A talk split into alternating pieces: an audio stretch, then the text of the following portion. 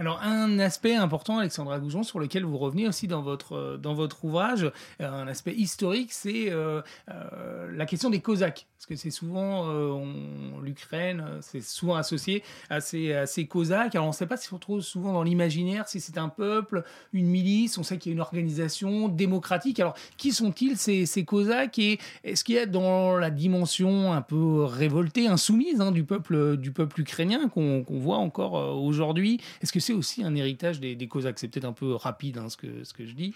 Bah, en fait, euh, ce qu'il y a d'important aussi, c'est de voir comment euh, les Cosaques euh, sont aujourd'hui en Ukraine une référence.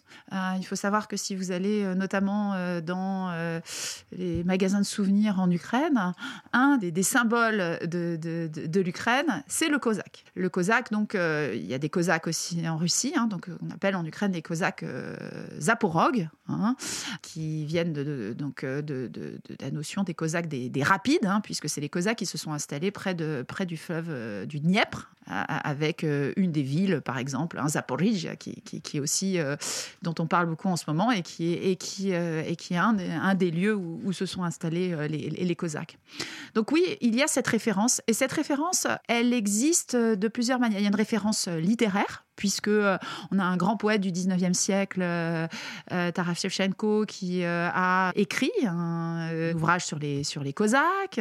Et donc, on a, c'est une référence littéraire, c'est une référence historique, c'est une référence politique, puisque on voit aussi. Alors, ce qu'il faut rappeler, c'est que les Cosaques, des associations Cosaques renaissent après l'indépendance, donc elles, se reconstituent. Hein. donc, il y a une mémoire, si je puis dire, un peu, un peu vive, et également de recréation, en tous les cas, de, l'esprit cosaque euh, dans, dans, des associations euh, voilà, où il y a une, une volonté de, de, faire revivre un petit peu euh, les, la culture cosaque, en fait, de la montrer, bon, notamment dans, dans, toute cette région du Dnepr où les cosaques existaient.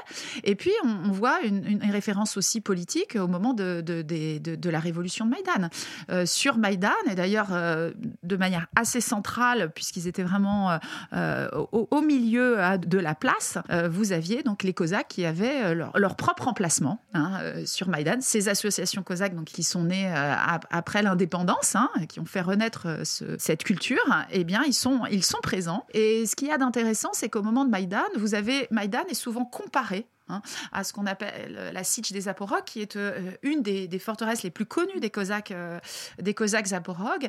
Euh, sur le mode, vous savez, Maïdan avait été en, 2013-2014 a été plusieurs fois donc menacé par les forces de l'ordre. Il y avait des barricades, il y avait un service d'ordre, et puis en même temps, Maïdan c'est un, lieu aussi où on va prendre les décisions en commun sur la place le soir, où parfois il y a des votes malvés qui sont organisés par les leaders de l'opposition. Donc vous avez comme ça des référent entre euh, voilà le, la question de l'auto-organisation, la prise de décision collective et à la fois le système de défense. Hein. Maïdan avait un système appelé d'autodéfense qu'on a souvent associé justement hein, à cette idée de Maïdan forteresse et euh, à, différentes forteresses en fait euh, cosaques.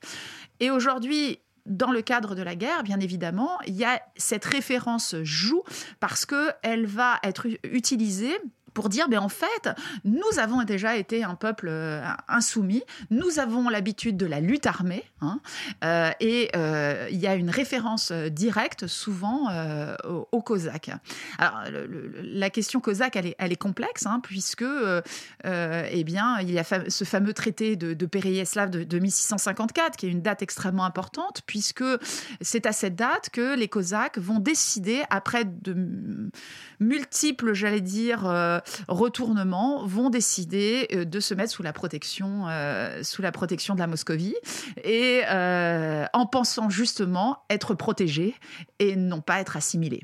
Et le problème, c'est que cet accord-là, hein, ce traité, qui est souvent perçu en Russie comme un traité de réunification des peuples, Hein, et qui est utilisé par la suite, y compris pendant la période soviétique, et eh bien côté ukrainien, c'est quelque part hein, la perte de l'autonomie. Hein. Et c'est pour ça que, euh, en quelque sorte, pour les Ukrainiens, il y a quelque chose qui se rejoue aujourd'hui. Ce rapport très complexe euh, à la Russie et euh, cette question finalement d'un voisin qui reste menaçant parce que souhaitant dominer en quelque sorte le peuple ukrainien. Et donc cette référence cosaque joue un rôle hein, effectivement dans l'imaginaire national ukrainien.